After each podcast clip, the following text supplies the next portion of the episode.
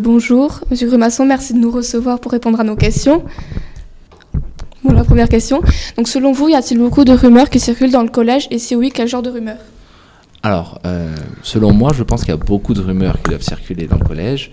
En revanche, moi, je n'en ai pas entendu parler, je ne peux pas les quantifier, je ne sais pas, mais je pense qu'il y en a beaucoup, oui. Selon vous, les rumeurs peuvent-elles avoir de graves conséquences? Alors euh, oui, elles peuvent avoir de graves conséquences parce que euh, elles peuvent décrire une personne, euh, elles peuvent, enfin, on peut colporter des mensonges ou des non-vérités sur des gens qui peuvent être très blessantes, voire détruire certains, voire certaines élèves, surtout à votre âge à vous, à, lors de l'adolescence. Quelle punition donneriez-vous à un de vos élèves qui, qui fait circuler une fausse rumeur? Je pense qu'il faut dépasser la simple punition, euh, mettre des heures de colle.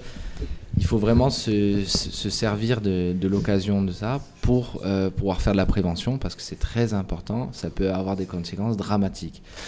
Il faut faire beaucoup d'informations et bien entendu, euh, il va falloir informer les parents euh, et tout le monde scolaire voilà, des, des, rumeurs qui circulent. Donc c'est très important, à mon avis, d'agir globalement et pas simplement une punition d'un élève en mettant juste des heures de colle ou un rapport.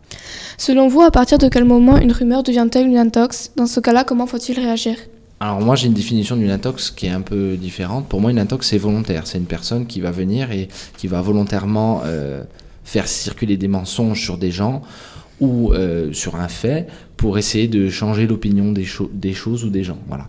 Euh, on est un petit peu dans l'actualité avec les fake news, notamment on veut le, faire, le gouvernement veut faire passer des, lois sur les fake news pour empêcher les gens de faire passer des fausses informations qui, vi qui viseraient voilà, à orienter un choix, un débat ou, ou des comportements.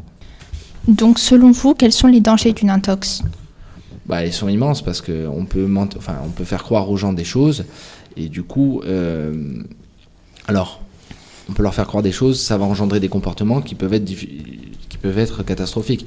Un exemple, sur la campagne de Donald Trump, il euh, y a des intox qui sont passés avec les Russes. Du coup, euh, la moitié du pays a voté pour Donald Trump, alors que euh, fondamentalement, les informations qu'ils avaient vues, notamment par Facebook, étaient fausses. Donc, vous voyez que à très grande échelle, ça peut avoir une conséquence. Là, il y a un président qui a été élu plus ou moins comme ça. Et comment rassurer un élève victime d'une intox? Alors, bon, tout d'abord, il faut, je pense, ça, c'est un peu délicat pour moi. Euh, simple enseignant, je ne peux pas le faire. Euh, il va falloir euh, travailler avec euh, le conseiller d'orientation, le conseiller d'orientation psychologue, euh, voir le médecin scolaire et, et, pourquoi pas, enfin, même surtout le CPE. Donc, essayer de démonter cette, cette intox qui a été construite, rassurer l'élève et surtout euh, agir, comme on l'avait dit, sur euh, la source de l'intox, d'où est-ce qu'elle part, et vraiment l'éradiquer. Et selon vous, lutte-t-on assez contre les rumeurs? Pardon? Selon vous, lutte-t-on assez contre les rumeurs?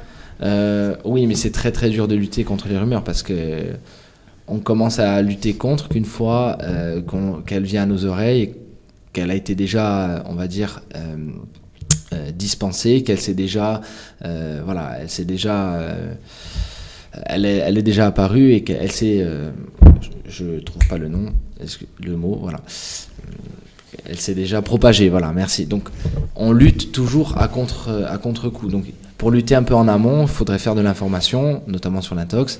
Euh, je ne sais pas si on lutte assez, euh, je ne sais pas ce qui est fait exactement dans l'établissement. Ben, merci d'avoir répondu à nos questions. Merci à vous.